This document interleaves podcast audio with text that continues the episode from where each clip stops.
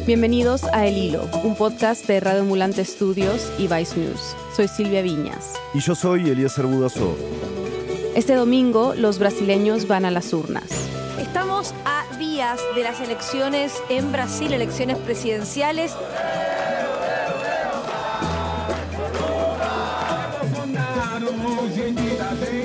También se elegirán a los gobernadores y vicegobernadores estatales, a asambleas legislativas estatales y a la Cámara Legislativa del Distrito Federal. El expresidente Luis Ignacio Lula da Silva es el claro favorito en todos los sondeos. Hoy, Brasil encarna a uno de los únicos bastiones de la derecha en la región y este domingo enfrenta a dos viejos conocidos de la política. ¿Cómo llegan Lula y Bolsonaro a estas elecciones y en qué condiciones votará el país más grande de América Latina? Es 30 de septiembre de 2022.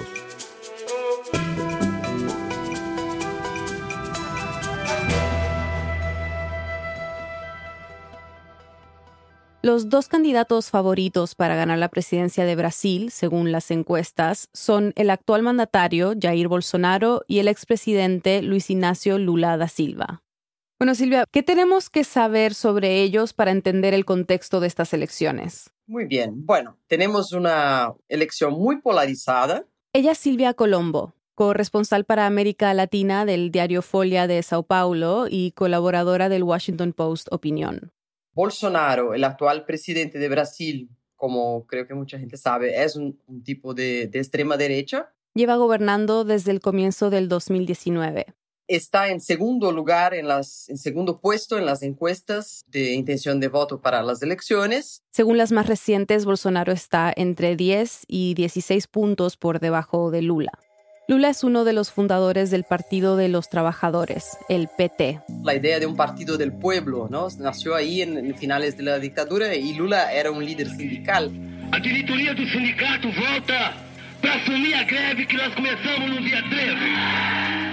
Lula se destacó por ser uno de los protagonistas de un movimiento que se llamaba Directas Ya. En 1984, este grupo reclamaba que los brasileños pudieran elegir a su presidente mediante elecciones directas y no a través de un colegio electoral, que es lo que había implementado la dictadura desde 1964. Con la vuelta de la democracia, en 1986, Lula fue elegido diputado federal. Fue el más votado de esas legislativas y años después, en el 2002, ganó las presidenciales. En esas elecciones, Lula se convirtió en el candidato que ha ganado por mayor porcentaje en segunda vuelta en la historia de Brasil. A promover a mudança necessária. Foi para isso que o povo brasileiro me elegeu presidente da República. Fue presidente durante dos mandatos consecutivos, desde 2003 a 2011 hasta que asumió su sucesora, Dilma Rousseff. Observar promover geral sustentar a união, a integridade. Fue cuando Rousseff ya había empezado su segundo mandato presidencial que todo explotó. Con el allanamiento a un lavadero de autos de Brasilia en marzo de 2014, la investigación Lavallato apareció en escena. Varios políticos, funcionarios públicos y empresarios brasileños fueron investigados por integrar cuatro organizaciones criminales que tejieron una red de sobornos para que empresas constructoras como OAS y Odebrecht ganaran licitaciones y firmaran contratos millonarios con Petrobras. El mega escándalo de sobornos en la petrolera estatal es el caso por el que Moro ha juzgado a empresarios del más alto nivel. O juiz Sérgio Moro condenou hoje o empresário Marcelo Odebrecht a 19 anos de prisão.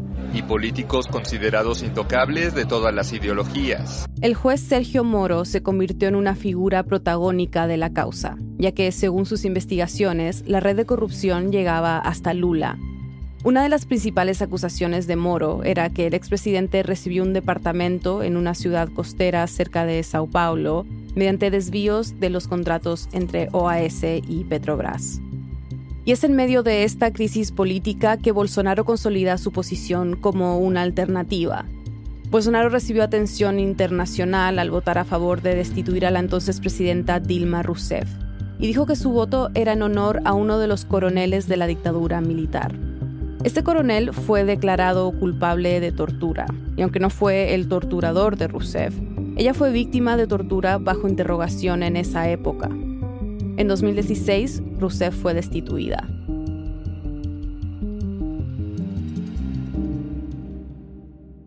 Bolsonaro llegó al poder en un escenario en que había un desgaste muy grande con relación justamente a los gobiernos del PT. Bolsonaro eh, representó en ese entonces una opción de aquellos que estaban muy descontentos. Impactó mucho las investigaciones de la operación Lava Jato y eso causó un, sentimiento muy anti-establishment y levantó eh, el perfil de Bolsonaro, que entonces representaba lo que eh, la gente más conservadora de Brasil, la derecha y los empresarios y un sector importante de la sociedad que, está en el centro, pero estaba muy cansada del PT, entonces eh, decidieron su voto por Bolsonaro. Lula no pudo lanzarse a esas elecciones de 2018. El Tribunal Electoral lo inhabilitó porque había sido condenado a 12 años de prisión por corrupción. Con Lula fuera de la carrera, las encuestas le daban una amplia victoria a Bolsonaro.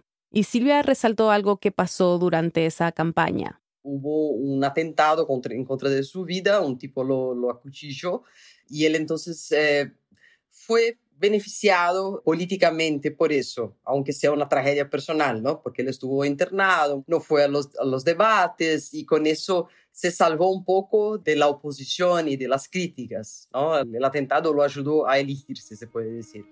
Bolsonaro ganó las elecciones de 2018 con 11 puntos por encima de su rival, el candidato del PT, Fernando Haddad. Entonces, Lula, como decíamos, estaba condenado a 12 años de prisión. Tras varios intentos por apelar la decisión de Moro, la condena había quedado firme en abril de 2018. Y Lula se había entregado a la Policía Federal, rodeado por sus seguidores.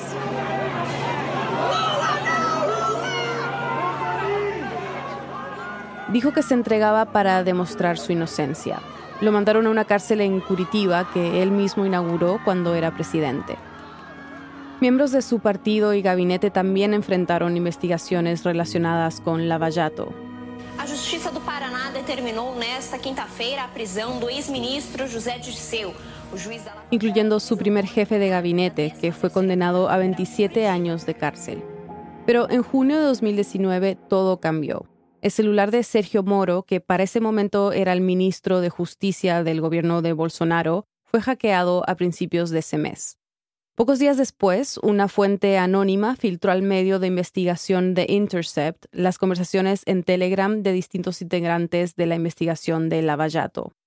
Los mensajes publicados revelaron que hubo conversaciones entre el juez Moro y un fiscal para ayudarse en la investigación contra Lula. Un juez no puede colaborar con un fiscal en una investigación.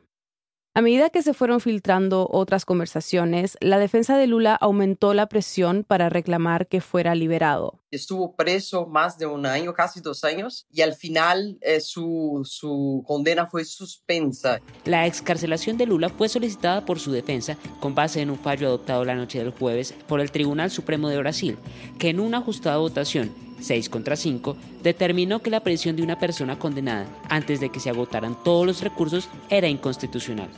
Tengo dos preguntas sobre Lula. Una es, ¿cómo es que ha logrado regresar al escenario político o es que nunca se fue?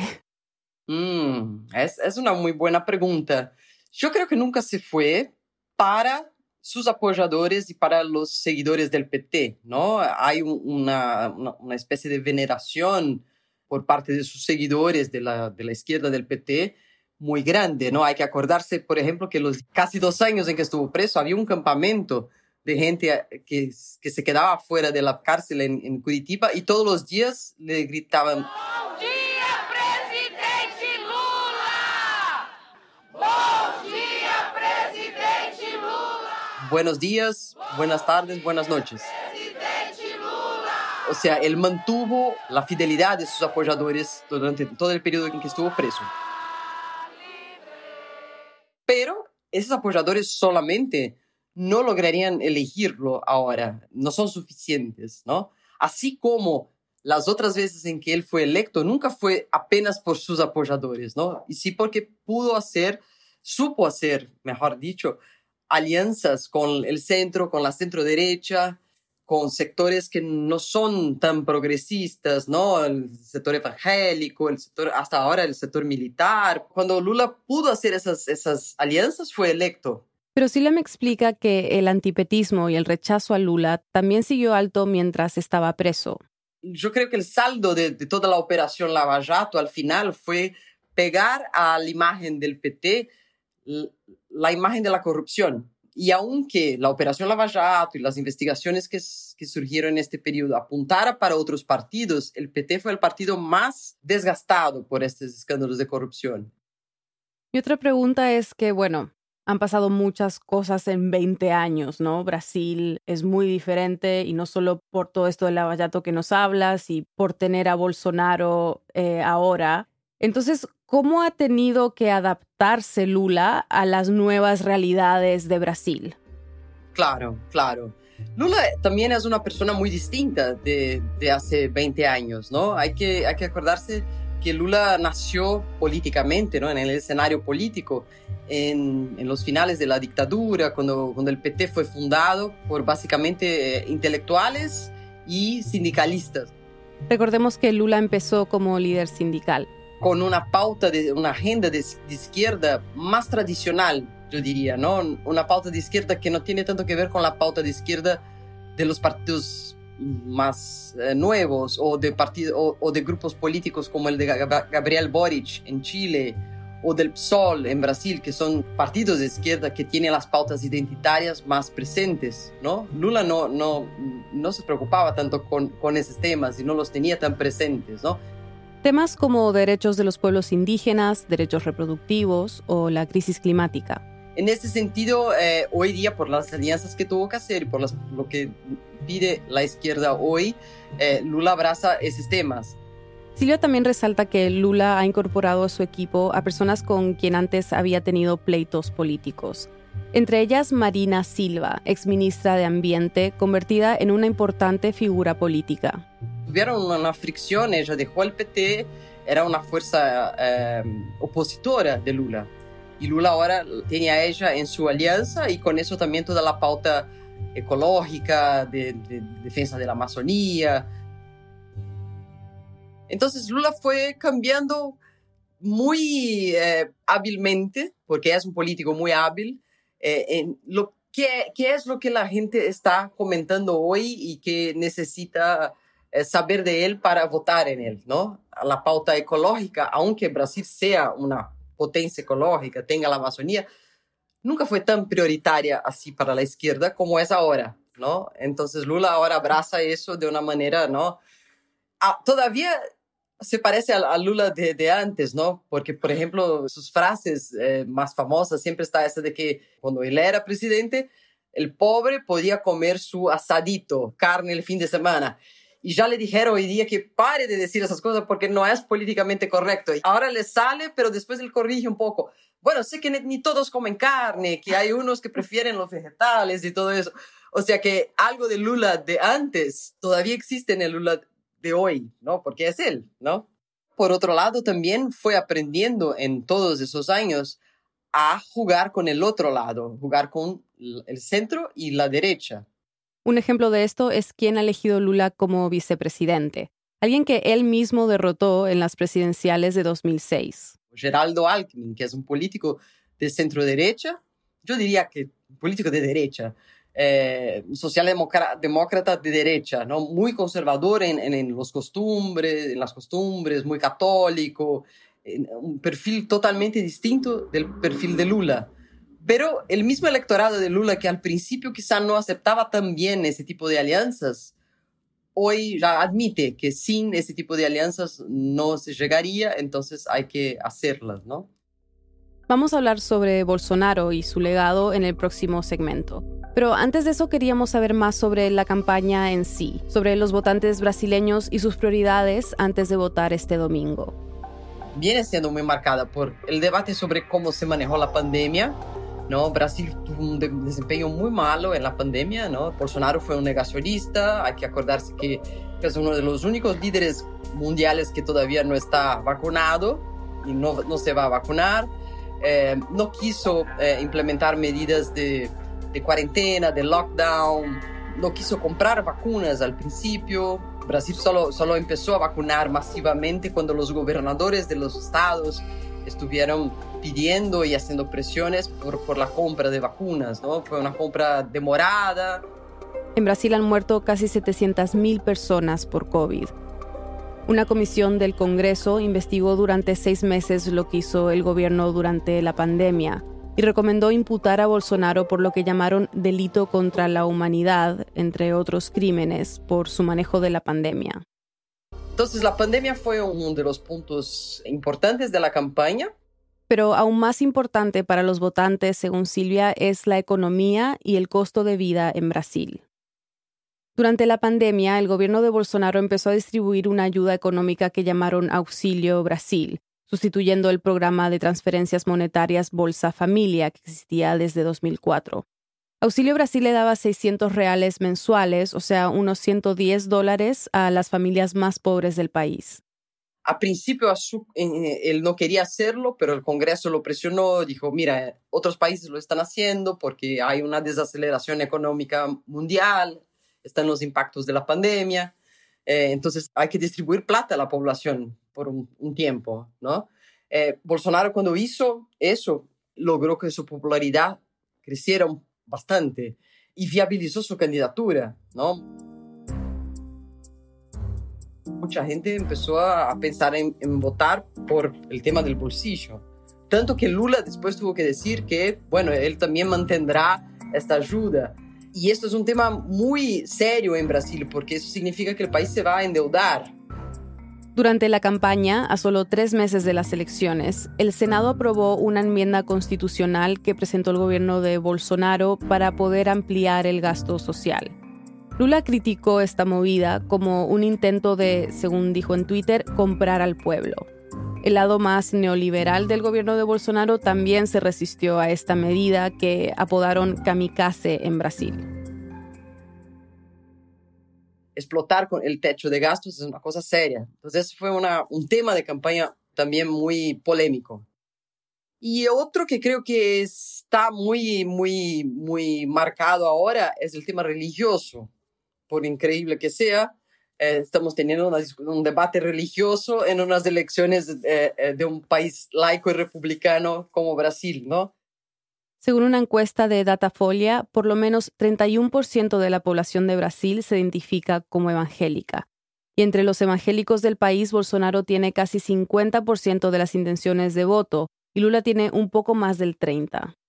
El Brasil de hoy tiene el doble de fieles evangélicos que hace 20 años. Este es un tema muy delicado porque obviamente los fieles de la iglesia evangélica tienen que ser respetados y son brasileros, así como los de otras creencias y, todo eso. Pero sabemos que en el, en el caso de la iglesia evangélica brasilera hay unos pastores y hay algunas iglesias que explotan la fe de la población. Silvia se refiere al sistema de colaboraciones o diezmos que tienen las iglesias evangélicas, o sea, el pago que le piden a sus fieles, personas que muchas veces no tienen suficiente dinero para costear sus propias necesidades básicas. Y las iglesias no pagan impuestos al Estado. Entonces, gracias a esa combinación, disponen de muchos recursos económicos que fortalecen su influencia. Entonces, Bolsonaro, que es católico, está casado con Michelle Bolsonaro, su mujer es evangélica. Y al darse cuenta que estaba quedando atrás en las encuestas, Bolsonaro reforzó eh, la participación de Michelle Bolsonaro en su campaña. As drogas destroem lares inteiros. Não é certo incentivar, o certo é combater. Hablando de los temas de la familia, defensa de la familia, en contra del aborto, en contra de la legalización de las drogas, Mientras Lula, por un lado, tiene el apoyo de parte de la izquierda que quiere avanzar en derechos sociales, pero por otro lado, tuvo que volver atrás en algunos dichos. Silvia me dio el ejemplo del aborto. En abril de este año, Lula lo defendió como un derecho y dijo que debe verse como un tema de salud pública. Pero luego señaló que él, personalmente, está en contra del aborto. Lula mismo tuvo que decir, mira, eh, es un tema muy delicado, vamos a debatir, no es así, porque él también necesita del apoyo evangélico. Aunque lideran las encuestas, las mismas dicen que Lula no supera el 50% necesario para ganar en primera vuelta. Entonces, yo creo que eso es un poco de futurología, pero creo que en un eventual gobierno Lula, estos temas todavía van a estar muy trabados, muy difícil, va a ser muy difícil avanzar en, pautas de derechos civiles, como se avanzó en Colombia, en México en los últimos tiempos, y en Brasil no se avanzó casi nada. ¿Cómo describirías el ambiente entre el electorado ahora? El ambiente del electorado eh, es mucho más polarizado en, en, el debate, pero también eh, en lo que tiene que ver con la violencia. La violencia no, está, no es solo verbal desde las redes sociales, eso ya estaba en el 2018. Hoy tenemos hechos de violencia reales relacionados eh, esencialmente con, con, las elecciones. Y eso es muy grave, ¿no? En el sur de Brasil fue asesinado a tiros el tesorero del Partido de los Trabajadores. El asesino disparó al grito de Aquí es Bolsonaro. Um apoiador do ex-presidente Lula foi morto por um colega de trabalho que se declara seguidor do presidente Jair Bolsonaro durante uma briga motivada por questões políticas. Em Brasil não era tão comum. E agora estamos vendo, já houve eh, recién en los últimos meses dos muertes, dos militantes o simpatizantes del PT que fueron asesinados por, por bolsonaristas. Estamos viendo un avance muy, muy peligroso de Bolsonaro sobre la prensa, sobre mujeres periodistas especialmente, agresión verbal que se transforma en, en, amenazas, ¿no? Porque una cosa que dice el presidente entre sus apoyadores después se transforma en algo distinto, porque los apoyadores siempre pueden hacer algo más, ¿no? Y Silvia dice que hay algo inédito, algo que ella no recuerda y que no se ha visto desde que volvió la democracia a Brasil. El miedo de que haya actos de violencia el día de la votación, o sea, este domingo. Miedo a intentos de asesinatos o de asaltos a centros de votación. Y más allá del peligro físico, muchos expertos señalan el riesgo que enfrenta la democracia en Brasil.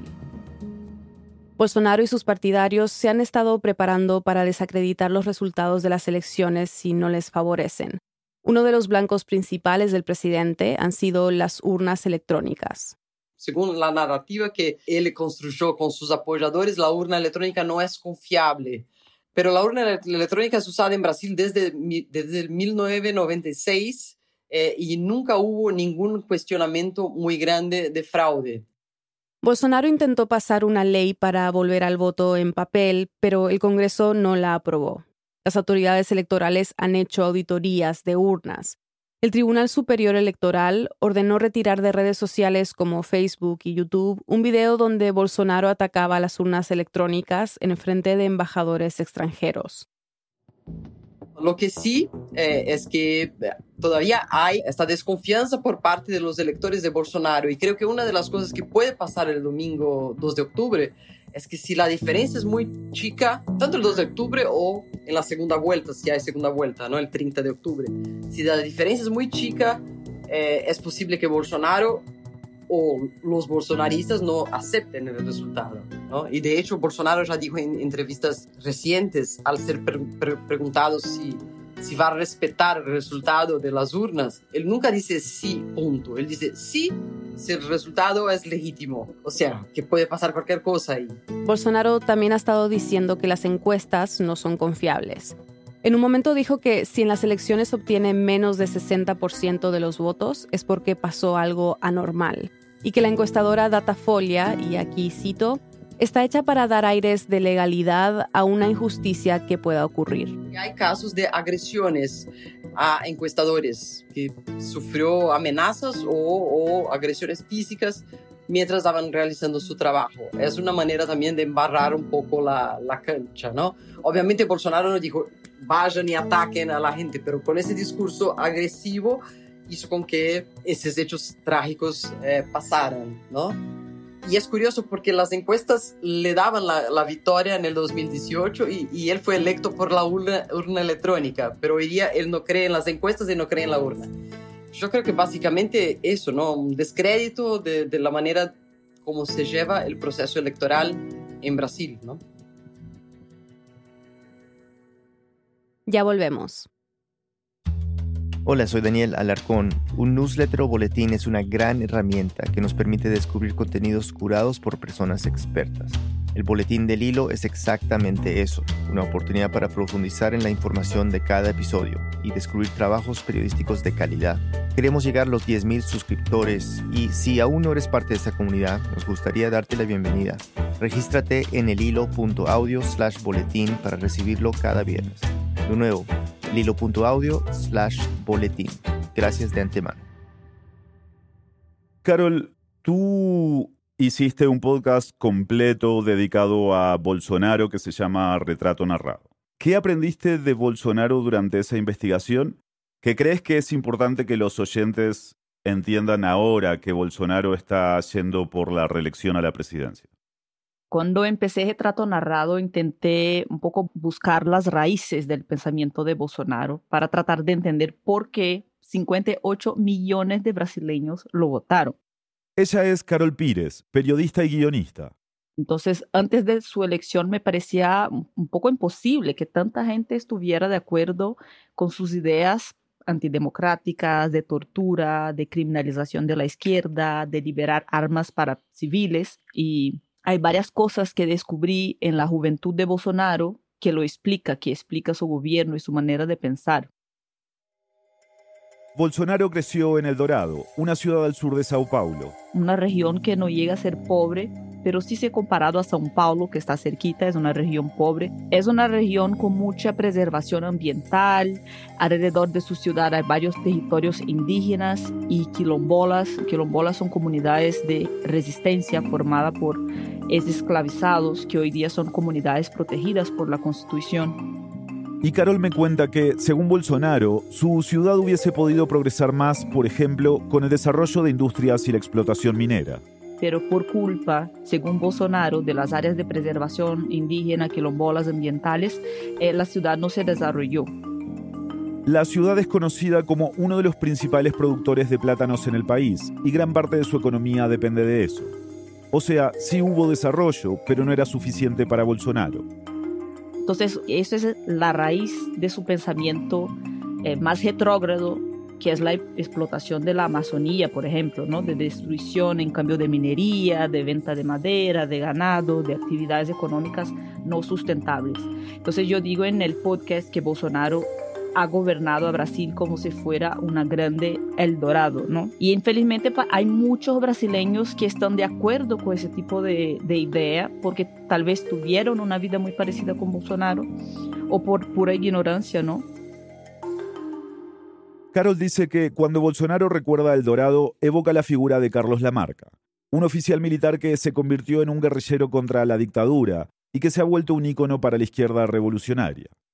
El gran operativo militar que hicieron para tratar de detener a la marca en El Dorado marcó al joven Bolsonaro, que en ese momento tenía 15 años. Una, una cosa chistosa es que cuando yo empecé a investigarlo y leí infelizmente todos los discursos que hizo en 27 años como diputado, él siempre recuerda el pasaje de la marca por El Dorado, pero él empieza a cambiar los detalles. Entonces, la primera vez que lo cuenta está en la escuela, la segunda vez que lo cuenta, en verdad, él estaba en la plaza pública ya después dice que se acercó a los militares para eh, ofrecer ayuda. Y ya el 2018, cuando fue electo presidente, decía haber participado de la lucha armada en, Brasil. Entonces, eso, por cierto, fue un evento que lo marcó mucho y él cuenta que ahí se enamoró del ejército y ahí decidió ingresar a la, academia, a la academia militar. Y cuando Bolsonaro entra, eso es muy importante, el 74, cuando él entra a la academia militar, son los años más duros de la dictadura y sus instructores militares habían estado activos durante la dictadura. Para muchos, este es considerado el peor momento de la historia brasileña reciente. Los militares de la época son acusados de cometer atrocidades, incluyendo torturar y asesinar opositores. Entonces, el anticomunismo, la idea de combatir enemigos internos está muy presente en su cabeza. Volvamos al pasado más cercano, al comienzo del gobierno de Bolsonaro. Como nos dijo Silvia Colombo antes, Brasil se encontraba en una situación política precaria cuando Bolsonaro asumió el cargo. Los brasileños pedían cambios y vieron en su figura al líder indicado para conseguirlos. simbolizaba más ese anti, la anti-izquierda, ¿no? que en ese momento estaba en el poder y quedó como eh, el símbolo de, de todo lo que estaba mal. Pero hoy día Bolsonaro, o sea, ha hecho un pésimo gobierno, pero sigue con el 30% de aprobación, lo que es impresionante.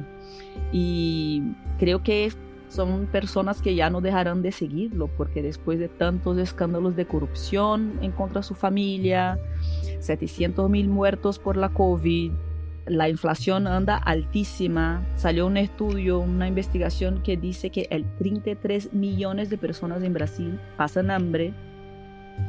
Y más de la mitad de la población del país sufre algún tipo de inseguridad alimentaria. Eso es más o menos 125 millones de personas. Entonces, creo que si esa gente hasta hoy lo apoya, o sea, seguirán.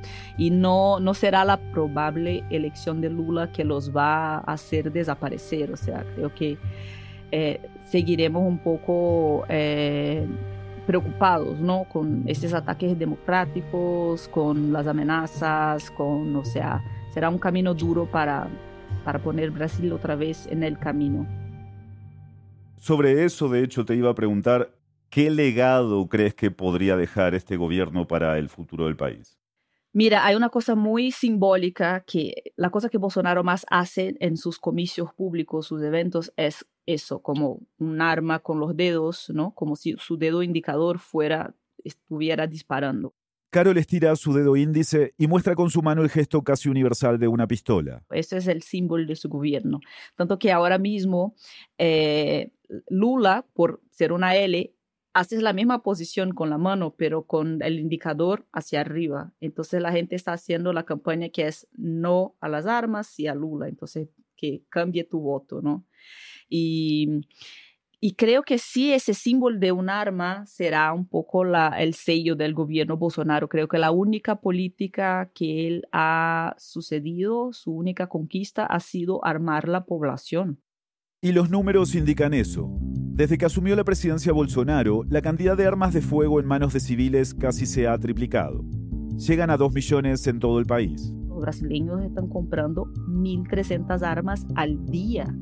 Entonces, cuando él empezó el gobierno, habían 350 mil eh, armas registradas en nombre de coleccionadores y cazadores, o sea, una licencia especial para que esa gente tuviera armas, 350 mil. Hoy día son más de un millón, entonces ya hay más armas en manos de civiles que en la policía militar. Y ese es un peligro. Y obvio, siempre ha sido una mala idea e agora estão saindo as notícias de todo tipo de consequências. Uma mulher e uma criança foram assassinadas a tiros em São Paulo na tarde desta segunda-feira. Um homem de 30 anos foi morto com um tiro na cabeça. Rio de Janeiro viveu uma nova massacre em uma favela da cidade durante a madrugada de hoje, uma operação policial entre agentes. Tanto de niños que encontram armas e matam por mal manejo, ou seja, por azar, matam eh, familiares. Hombres, que es un país donde la violencia de género, la violencia doméstica es altísima, entonces matan sus mujeres.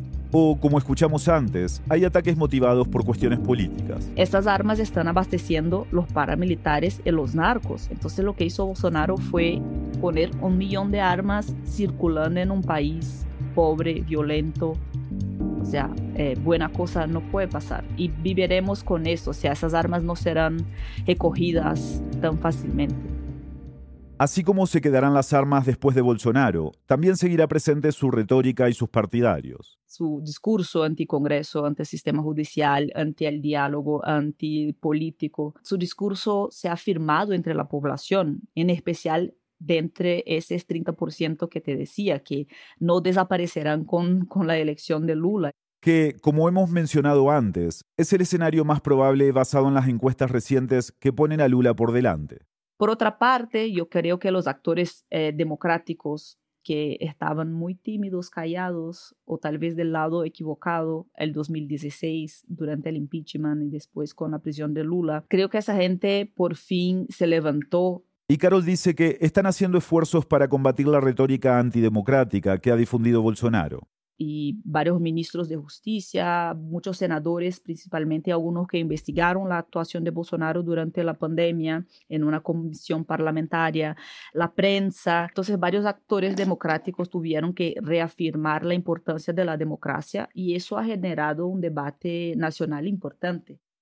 Bolsonaro es fruto de un momento muy fuerte de antipolítica, de criminalización de la política, y eso ha parido a Bolsonaro. Pero ha hecho un gobierno tan feo, tan violento, y sus constantes amenazas a la democracia, su insistencia en de que puede dar un golpe a cualquier momento. Entonces, hoy día hay un debate otra vez de que la democracia sí es importante, sí no es perfecta, pero es el mejor eh, modelo, y, y que la salvación está en la política misma y que yo suelo decir una cosa que es eh, cursi, pero que el 2018 la gente votó, estaba con tanta rabia de la política que votó por gente que odia la política y que intentó destruir a la, a la política. Y uno tiene que votar por quien ama la política, quien entiende qué está haciendo y los caminos y que es difícil, pero que hay manera.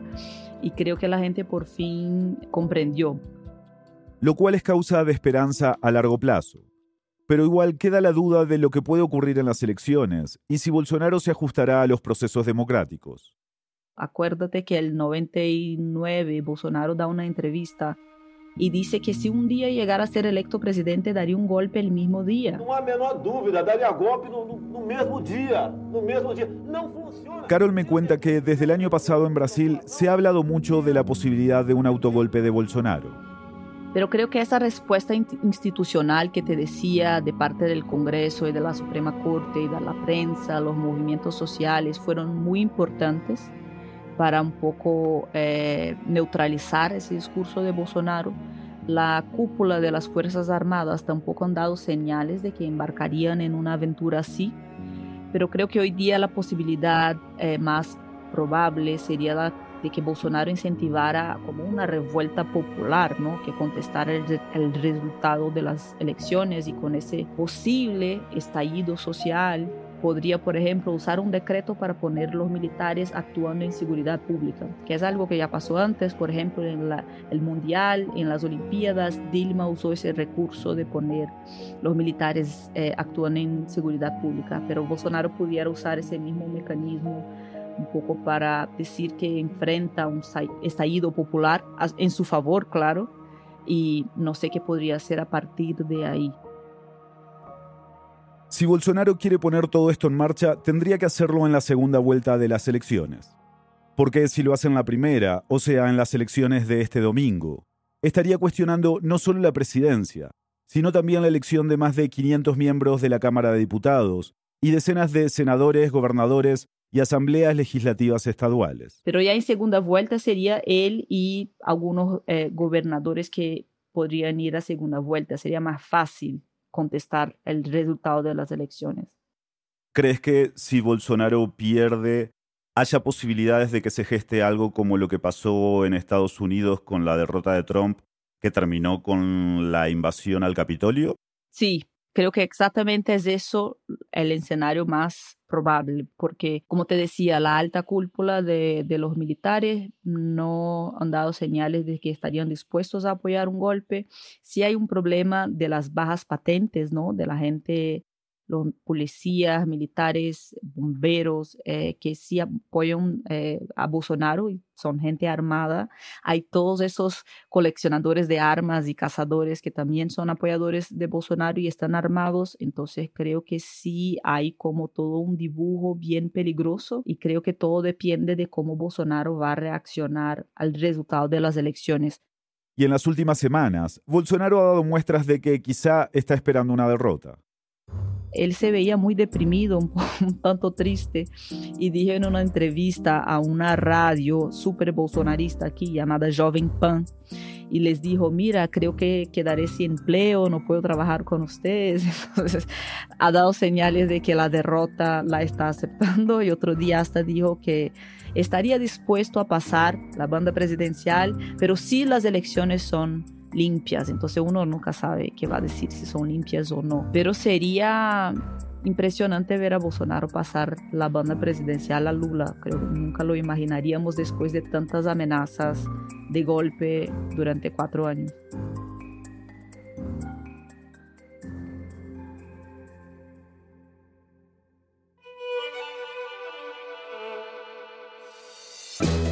Este episodio fue producido por mí, Inés Renke. Fue editado por Silvia Viñas y Eliezer Budasov.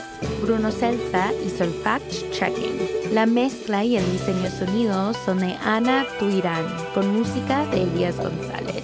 El resto del equipo del hilo incluye a Daniela Cruzat, Mariana Zúñiga, Elías González, Denise Márquez, Samantha Proaño, Paola Leán, Laura Rojas Aponte, Elsa Liliana Ulloa y Camilo Jiménez Santofimio. Daniel Alarcón es nuestro director editorial. Carolina Guerrero es la CEO de Radio Ambulante Studios. Nuestro tema musical lo compuso Pauchi Sasaki. El Hilo es un podcast de Radio Ambulante Studios y Vice News. Buscamos hacer comunidad contigo y seguir el hilo de las historias que compartimos. Síguenos en redes sociales como El Hilo Podcast. Estamos en Twitter, Facebook e Instagram. Además, tenemos un boletín. Suscríbete en elhilo.audio slash boletín y recíbelo cada viernes. Hacemos periodismo riguroso y confiable para profundizar en las noticias de América Latina. Si consideras que este podcast te ayuda a entender mejor la región, únete a Deambulantes, nuestras membresías recibirás beneficios y nos ayudarás a sostener el hilo. Únete en elhilo.audio slash apóyanos. Gracias por escuchar.